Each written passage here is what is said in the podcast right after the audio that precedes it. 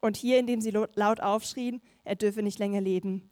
Weil ich aber feststellte, dass er nichts getan hat, was den Tod verdient, und er selbst sich auch auf den Kaiser berufen hat, so habe ich beschlossen, ihn abzusenden. Ich weiß jedoch dem Herrn nichts Gewisses über ihn zu schreiben. Darum habe ich ihn euch vorgeführt und besonders dir, König Agrippa, damit ich nach erfolgter Untersuchung etwas zu schreiben weiß. Denn er scheint mir unvernünftig, denn es scheint mir unvernünftig, einen Gefangenen abzusenden, ohne die gegen ihn erhobenen Klagen anzugeben. Agrippa aber sprach zu Paulus, es ist dir erlaubt, für dich zu reden. Dann streckte Paulus die Hand aus und verteidigte sich so. Ich schätze mich glücklich, König Agrippa, mich heute vor dir verantworten zu dürfen, wegen aller Anklagen, die die Juden gegen mich erheben. Da du ja alle Gebräuche und Streitfragen der Juden genau kennst. Darum bitte ich dich, mich geduldig anzuhören. Mein Lebenswandel von Jugend auf, den ich von Anfang an unter meinem Volk in Jerusalem führte, ist allen Juden bekannt, da sie mich von früher her kennen, dass ich nach der strengsten Richtung unserer Religion gelebt habe, als ein Pharisäer. Und jetzt stehe ich vor Gericht wegen der Hoffnung auf die Verheißung, die von Gott an die Väter ergangen ist, zu welcher unsere zwölf Stämme durch Tag und Nacht anhaltenden Gottesdienst zu gelangen hoffen. Wegen dieser Hoffnung werde ich, König Agrippa, von den Juden angeklagt. Warum es, wird es bei euch für unglaublich gehalten, dass Gott Tote auferweckt? Ich habe zwar auch gemeint, ich müsste gegen den Namen Jesus des Nazareners viel Feindseliges verüben, was ich auch in Jerusalem tat. Und viele der Heiligen ließ ich ins Gefängnis schließen, wozu ich von den obersten Priestern die Vollmacht empfangen habe. Und sie getötet werden sollten, gab ich die Stimme dazu. Und in allen Synagogen wollte ich sie oft durch Straßen zur Lästerung zwingen. Und über die Maßen wütend gegen sie verfolgte ich so, sie sogar bis die, in die auswärtigen Städte. Als ich dabei mit Vollmacht und Erlaubnis von den obersten Priestern auch nach Damaskus reiste, sah ich mitten am Tag auf dem Weg, o König, vom Himmel her ein Licht, heller als der Glanz der Sonne, das mich und meine Reisegefährten umleuchtete. Als wir aber alle zur Erde fielen, hörte ich die Stimme zu mir reden und in hebräischer Sprache sagen, Saul, Saul, warum verfolgst du mich? Es wird dir schwer werden, gegen den Stachel auszuschlagen. Ich aber sprach, wer bist du, Herr? Er aber sprach, ich bin Jesus, den du verfolgst. Aber steh auf und stelle dich auf deine Füße, denn ich bin dir erschienen, um dich zum Diener und zum Zeugen zu bestimmen für das, was du gesehen hast und für das, worin ich mich dir noch offenbaren werde. Und ich will dich erretten von dem Volk und den Heiden, unter die ich dich jetzt sende, um ihnen die Augen zu öffnen, damit sie sich bekehren von Finsternis zum Licht und von der Herrschaft des Satans zu Gott, damit sie Vergebung der Sünden empfangen und einen Erbteil unter denen, die durch den Glauben an mich geheiligt sind. Daher, König Agrippa, bin ich der himmlischen Ersche Erscheinung nicht ungehorsam gewesen. Das sind Worte aus dem Wort Gottes.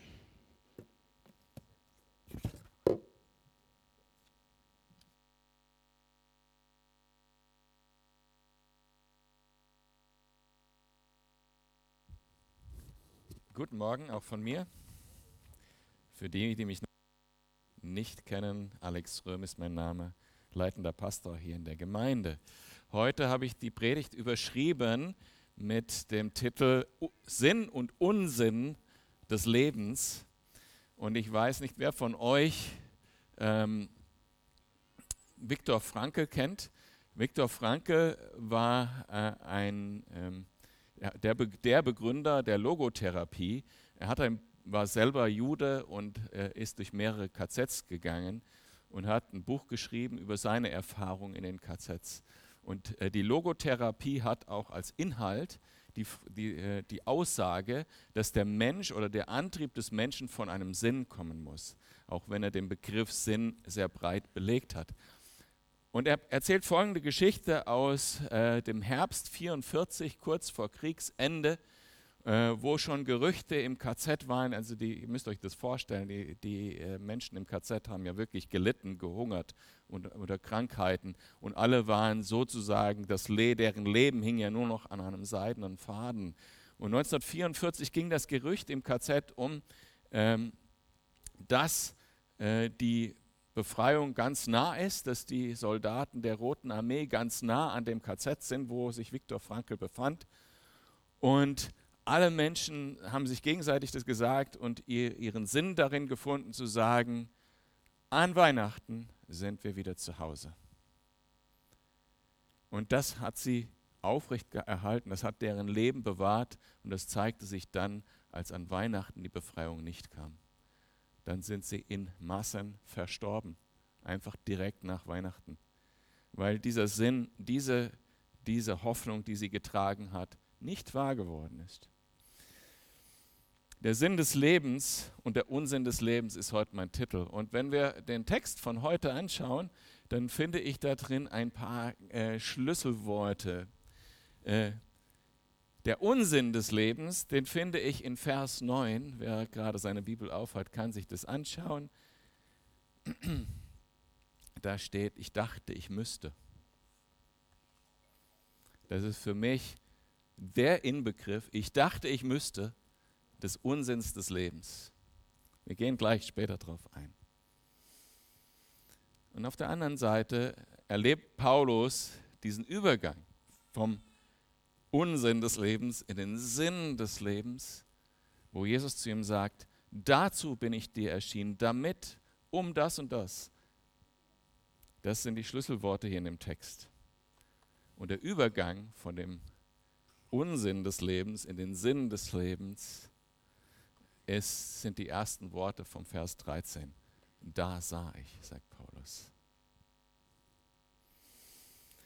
Und dann war er gehorsam und das gucken wir uns alles an. Aber lasst uns erstmal, wie immer, die Geschichte von dem Text auch durchgehen, so dass wir wissen, so wie der ganze Story, äh, die ganze Storyline weitergeht und äh, wie sich diese Spannung in diesem Text aufbaut. Also jetzt äh, findet äh, wieder eine Art Gerichtsverhandlung statt, aber hier ist, glaube ich, klar geworden, eigentlich ist es so, Agrippa will persönlich auch von Paulus hören, er will das wirklich hören. Und jetzt stehen sie da vor, äh, voreinander und äh, Festus, der äh, jetzt ja eigentlich gar nicht weiß, was er mit der ganzen Situation anstellen soll, stellt den Paulus dem Agrippa vor und sagt, also das ist der Typ, der, äh, weshalb der ganze Ärger da ist, aber der hat hier gar nichts gemacht. Aber damit, weil er da rauskommen will aus dieser Verfolgung oder weil äh, es einfach richtig ist, keine Ahnung, hat er sich auf den Kaiser berufen und das ist so, wie wenn man heute sagen würde, äh, ich gehe vor das Verfassungsgericht. Und jetzt muss ich ihn natürlich auch hinschicken und ich weiß gar nicht, was ich dem Kaiser Nero da schreiben soll. Ist doch unvernünftig, den äh, vor das Verfassungsgericht zu schicken, ohne dass das Verfassungsgericht weiß, womit es sich befassen soll. Hier ist so eine kleine Randnotiz. Das ist eine Stelle, die mich immer sehr stört, wenn ich sie lese. Ich glaube, Paulus hat es auch gestört, als er das gehört hat, weil ähm, der, der, Name oder das, wie Festus den Kaiser, äh, über den Kaiser spricht, sagt er, es ist der Herr. Und er benutzt das gleiche Wort, wie Paulus für Herr Jesus verwendet, Kyrios. Mich stört das immer, wenn ich das lese. Keiner hat diesen Titel verdient außer Jesus. Na gut. Agrippa, wie gesagt, will hauptsächlich Paulus hören und Paulus, glaube ich, auch will unbedingt mit Agrippa sprechen. Er will sein Zeugnis geben und er will, dass Agrippa sich bekehrt. Er will, dass da was passiert in diesem Gespräch. Und er hat das sicher die ganze Zeit schon als Ziel gehabt, also mit Felix gesprochen, mit Festus gesprochen, mit dem jüdischen Volk gesprochen hat, jetzt auch mit Agrippa. Und sicher hat er die ganze Zeit vorher auch für die Menschen gebetet, mit denen er reden würde. Ich glaube, dass er da richtig Energie reingelegt hat, richtig überlegt hat, Gott, was willst du, was ich dieser Person sage? Und jetzt kommt die Gelegenheit und er erzählt sein Zeugnis. Übrigens, wir hatten eine Predigt am 4.12. über das Thema Zeugnis geben, also erzählen, woher deine eigene Hoffnung kommt. Ähm, das war aus Apostelgeschichte 21. Und da hatte ich so ein Akronym Caravan, wenn ihr euch daran erinnert. Und das waren Connecten mit der Person, den Ausgangspunkt erzählen, den Ruf und die Antwort darauf erzählen, den Weg und die Auswirkung und vor allen Dingen die Haltung nicht mit dem Ego. Ähm, die ersten drei Punkte davon haben wir in der heutigen Predigt. In der nächsten Predigt, nächsten Sonntag, sind dann die anderen letzten drei Punkte. Also wir sehen heute, wie er connected mit Agrippa, Verse 1 bis 3. Er erzählt seinen Ausgangspunkt, wer er war davor, Verse 4 bis 12. Und dann erzählt er, wie er von Jesus, wie er Jesus begegnet ist, wie er diesen Ruf erlebt hat und wie er geantwortet hat. Und wir finden dieses Muster bei Paulus die ganze Zeit. Also der Ausgangspunkt war, ich war ein Pharisäer und ich habe das gemacht, was unser Volk macht. Ich habe versucht, durch anhaltenden Gottesdienst Gott zu gefallen und zu Gott zu gelangen, die Verheißung zu erlangen. Und ich war so eifrig, Gott zu gefallen. Ich wollte wirklich unbedingt, dass Gott mich positiv sieht. Ich wollte das unbedingt, dass ich so eifrig war, dass ich auch die Christen verfolgt habe und sie, so, sie sogar gezwungen habe zu lästern, Vers 11. Und ich glaube tatsächlich, also wenn ich es wäre, ich hätte in so einem Moment, wenn ich das erzählen müsste, ich habe Christen zum Lästern gezwungen früher, dann hätte ich Tränen in den Augen. Ich habe, wenn ich über meine Sünden in meiner Vergangenheit äh, reden muss, dann habe ich Tränen in den Augen, weil ich weiß, wie zerstörerisch die waren. Und er erzählt, ich war ein ganz anderer Mensch. Das war sein Ausgangspunkt. Und dann Vers 15, da sah ich. Und dann fragt er, wer bist du? Und die Antwort ist, ich bin Jesus, den du verfolgst. Du versuchst Gott zu finden mit viel Anstrengung und ständigem Gottesdienst und gleichzeitig verfolgst du ihn. Und das sagt Jesus, indem er die Worte Ich bin verwendet. Ego emi auf Griechisch. Ich bin ist der Name Gottes, Yahweh. Und Jesus verwendet den im Neuen Testament ganz bewusst im Johannesevangelium siebenmal und sagt damit, ich bin Gott und ich bin sagt er dann, ich bin das Brot des Lebens. Ich bin das Licht der Welt. Ich bin die Tür. Ich bin der gute Hirte. Ich bin die Auferstehung und das Leben.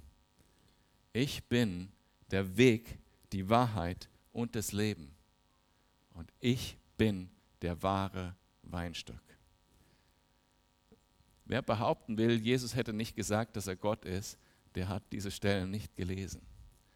Gott sagt, Jesus sagt, ich bin Gott und ich bin das Brot des Lebens. Ich bin das Licht der Welt. Und diesem Ich bin ist Paulus hier begegnet. Also er fragt, wer bist du Herr? Sagt Jesus, als er ihm erscheint, ich bin Jesus.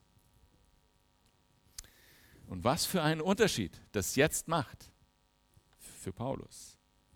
Wo vorher tote Religion mit viel Anstrengung war, ist jetzt plötzlich Begegnung mit dem lebendigen Jesus, mit dem lebendigen Gott, der nah ist, der spricht. Und dann sagt Jesus zu ihm, ich, habe, ich bin dir begegnet und ich habe dich berufen, damit du bestimmte Dinge tust. Und die Antwort von Paulus ist in Vers 19, dass er gehorsam war.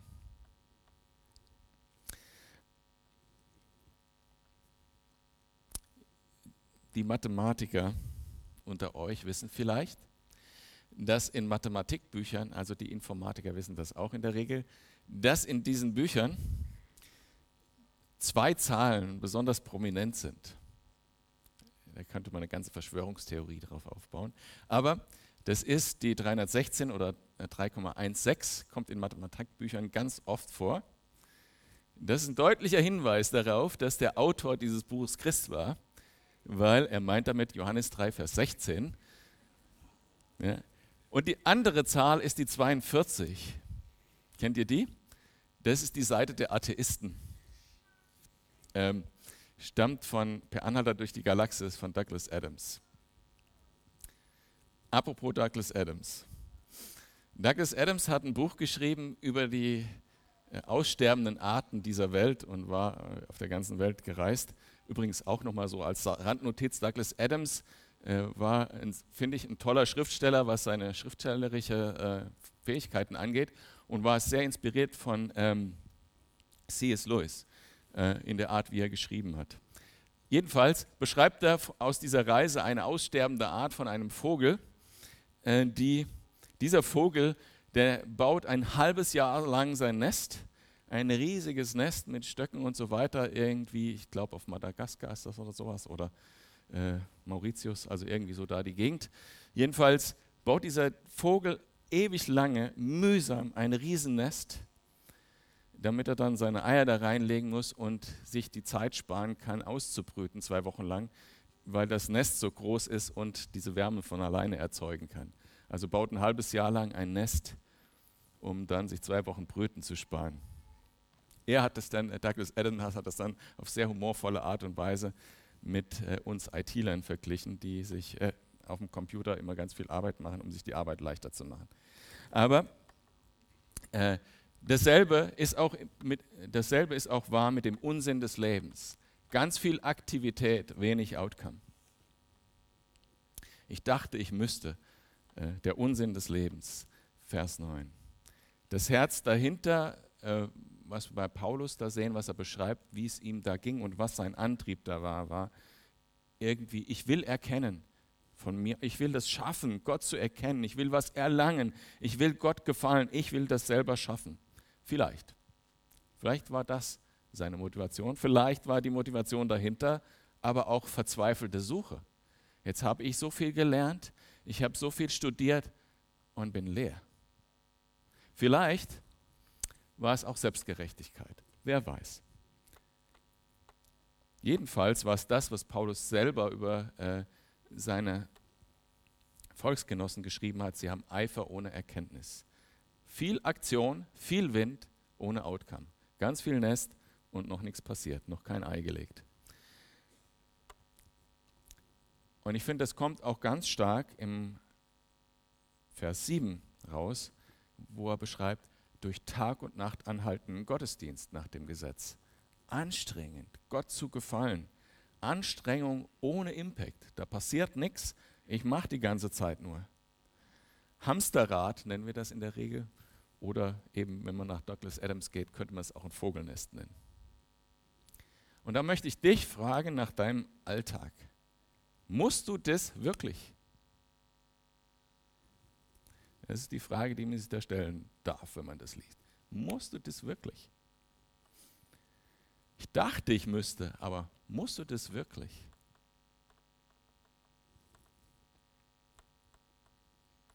Ist es wirklich im Sinne Jesu? Ist es sein Auftrag?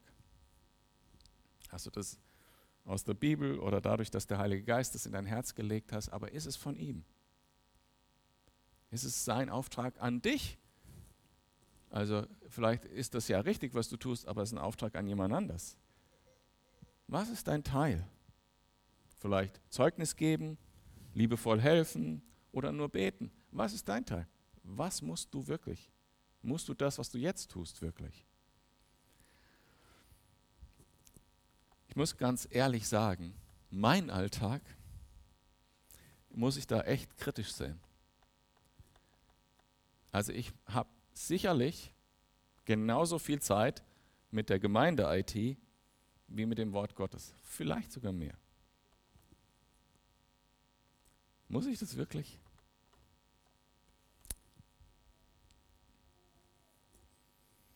Ich habe mehr Zeit mit Orga-Dingen wie Finanzen, Gebäude, Teammeetings und Koordination als mit Gebet. Und auf jeden Fall habe ich mehr Zeit hinterm Schreibtisch als mit Menschen. Muss ich das wirklich? Und man kann das jetzt ausweiten, ne? also an Arbeit oder das Haus, die Wohnung. Und man kann sich ja beschäftigen, sich ein großes Haus zu bauen und das schön zu machen und so weiter. Und dann gibt es ja diese schöne Geschichte, äh, man kann sich mit diesen semi-sinnvollen Dingen beschäftigen ohne Ende. Und dann gibt es diese schöne Geschichte von Jesus mit dem Bauer, der eine große Ernte hat, äh, eine große Scheune sich gebaut hat mit Mühe und das alles eingefahren hat und gesagt hat, so, jetzt habe ich es geschafft, jetzt kann ich, mich zur Ruhe setzen. Und in der gleichen Nacht ist er verstorben. Ist es alles wirklich richtig? Ist es gut so? Ich habe ja vorher von der Logotherapie von Viktor Frankl gesprochen. Und der Begriff Logo in der Logotherapie, der kommt von dem Wort Logos. Logos ist das Wort, ist ein verzweifelter Versuch, würde ich mal so sagen, von Johannes.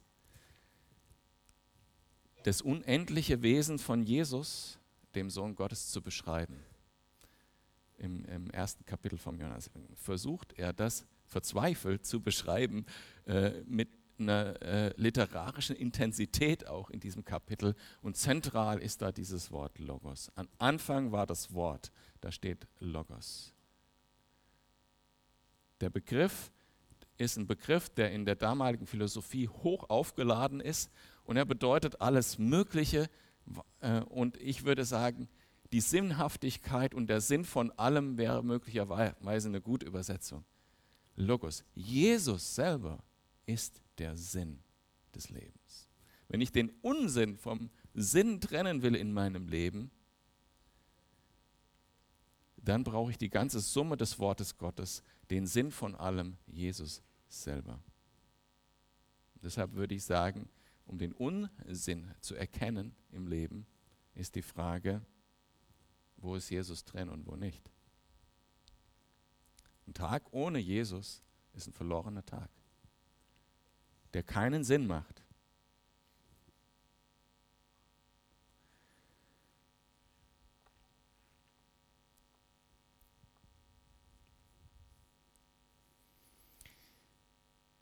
Paulus ist Jesus begegnet und hat das mit einem Schlag erkannt. Dieses ganze Versuch, Gott zu gefallen, Gott näher zu kommen aus eigener Kraft, dieser ganze anhaltende Gottesdienst, das Hamsterrad, das ganze, das ganze, was er vorher geglaubt, äh, getan hat, die Verfolgung, die Energie, die er da reingesteckt hat, alles umsonst. Und mit dieser einen Begegnung von, von Jesus macht plötzlich alles Sinn. Und wer von uns hat das nicht erlebt? Also ich habe das erlebt, als ich diese eine Begegnung mit Jesus hatte. Gut, ich bin nicht christlich aufgewachsen wie viele von euch. Ich hatte diese eine Begegnung und plötzlich hat alles Sinn gemacht. Alles. Und Jesus sagt dann auch zu Paulus, dazu bin ich dir erschienen. Und das ist der Sinn des Lebens. Dann von Paulus Leben konkret. Dazu bin ich dir erschienen. Und dann kommt eine total knappe Zusammenfassung vom Evangelium in Kapitel 18 damit sie sich bekehren und sich ihre Augen öffnen, damit sie aus der Herrschaft Satans, aus der Finsternis in die Herrschaft von Jesus, ins Licht kommen. Damit, damit habe ich dich jetzt beauftragt. Paulus, viel Spaß dabei. Nee, so hat er es nicht gesagt. Nein, er hat gesagt, ich bin dann bei dir, ich mache das selber. Das, äh,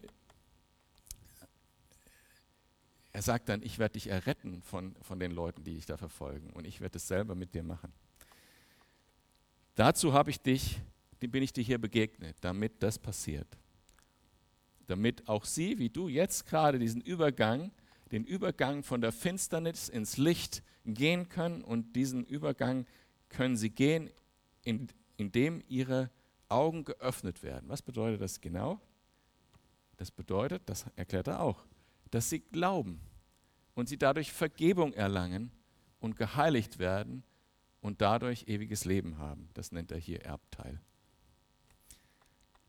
Total knappe Zusammenfassung vom Evangelium, alles drin, ne? damit sie von der Finsternis ins Licht kommen, weil sie glauben, Vergebung erhalten, geheiligt werden und ewiges Leben haben. Das ist das, was passiert, wenn man Jesus begegnet und ihm vertraut.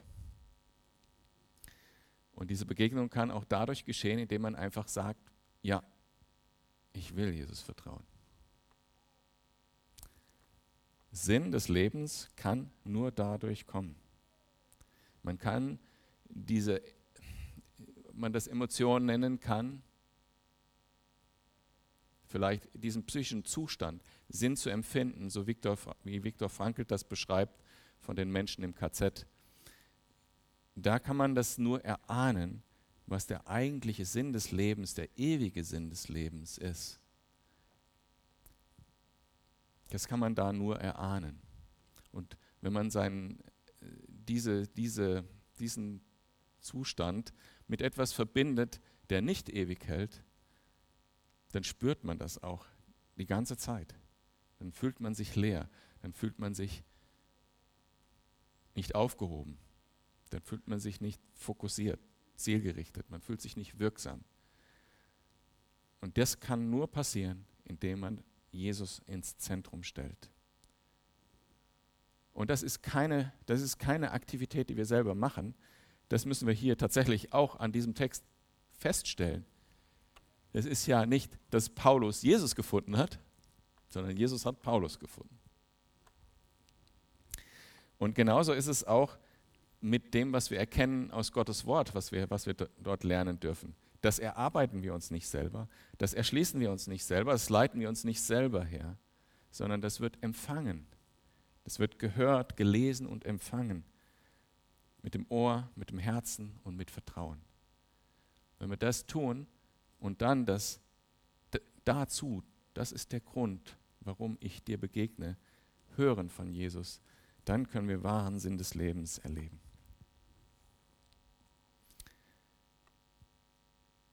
Definitiv nicht im Hamsterrad und in Dingen dieser Welt.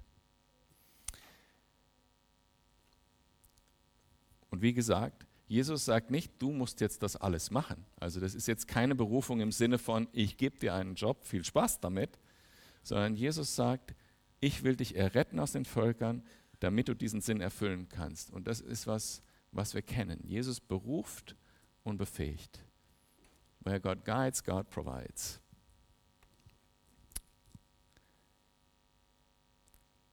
Er bleibt auch in der Umsetzung von der Berufung, auch in dem konkreten Gehen Tag für Tag, das Zentrum und die Quelle und die Kraft dahinter. Paulus sagt dann im Vers 19 als seine Reaktion, also wegen dem allem bin ich dieser Erscheinung, dem, was ich da erlebt habe, nicht ungehorsam gewesen.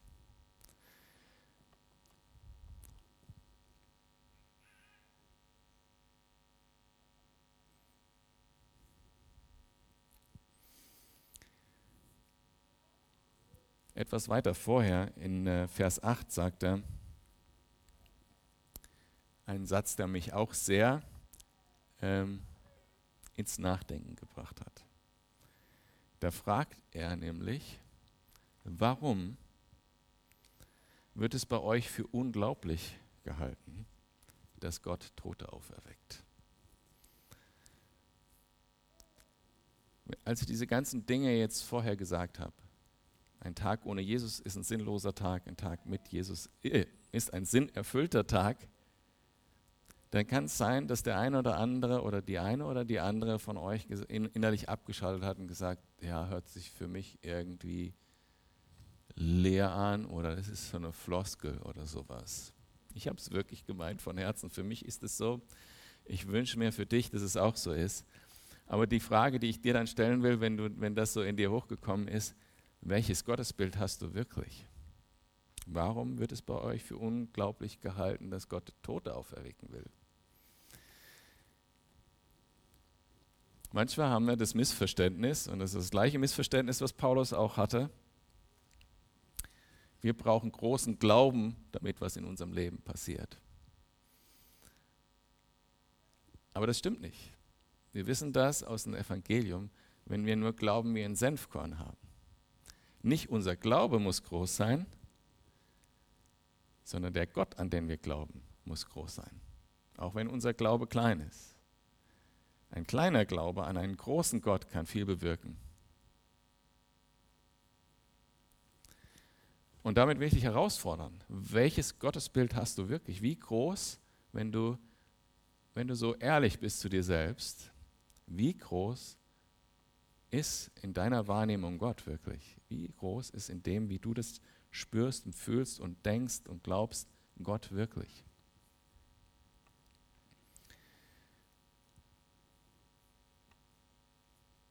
Kannst du darauf vertrauen, auch wenn es noch so unwahrscheinlich sich anhört, dass wenn Jesus sagt, ich werde, dass du dem wirklich vertraust? Ich werde dich durchtragen bis in den Himmel. Ich werde dich vollenden. Kannst du das glauben?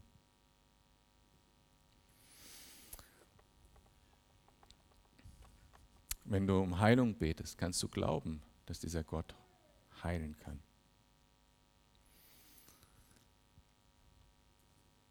Und ihr könnt es gerne weiterführen, aber vielleicht besonders bezogen auf das Hamsterrad. Wenn ich das einfach lasse, vertraue ich Gott, dass er mich versorgt. Wenn ich das nicht mehr mache, wovon ich weiß, dass es nicht Gottes Wille ist, wird er mich dann durchtragen. Warum wird es von dir unmöglich gehalten? Es ist nicht unmöglich. Und du kannst mit vielen Menschen sprechen. Wenn du da gerade eine Challenge hast, wird dich keiner verurteilen. Du kannst mit vielen Menschen sprechen, die dir Geschichten erzählen können aus ihrem Leben. Also ich möchte euch heute einfach herausfordern, zu reflektieren, ob du das wirklich tun musst. Ist es es wirklich wert, dass, das, was, dass diese Dinge in deinem Leben bleiben? Und was ist es nicht wert, dass diese Dinge in deinem Leben bleiben? Dass sie deine Zeit fressen, deine Gedanken fressen. Und ich will dich herausfordern, Jesus in den Mittelpunkt zu stellen und jeden Tag in seine Hand zu legen, weil er hat tatsächlich einen Plan und einen Sinn für dein Leben. Und jeder Tag mit Jesus ist ein Tag geborgen, geliebt, getragen, bei ihm, im Sinn des Lebens aufgehoben. Jeder Tag mit ihm, gehorsam in seinem Wort, mit Jesus im Zentrum, ist der Sinn des Lebens. Der ganze Rest ergibt sich daraus. Und begib dich einfach nicht in das Hamsterrad dieses Lebens. Einfach mal ab und zu die Perspektive wechseln, aus dem Tun mal rauskommen und von oben drauf gucken und überlegen, muss ich das wirklich? Habe ich das wirklich von Jesus, dass ich mich da so reinhänge? Ist das wirklich sinnvoll oder ist es Unsinn? Das war meine Challenge an euch heute. Ähm, ich wünsche mir für euch, dass, es, dass ihr ins Nachdenken kommt. Ähm, und ein bisschen aussortieren könnt in eurem Leben. Muss ich das oder muss ich das nicht? Amen.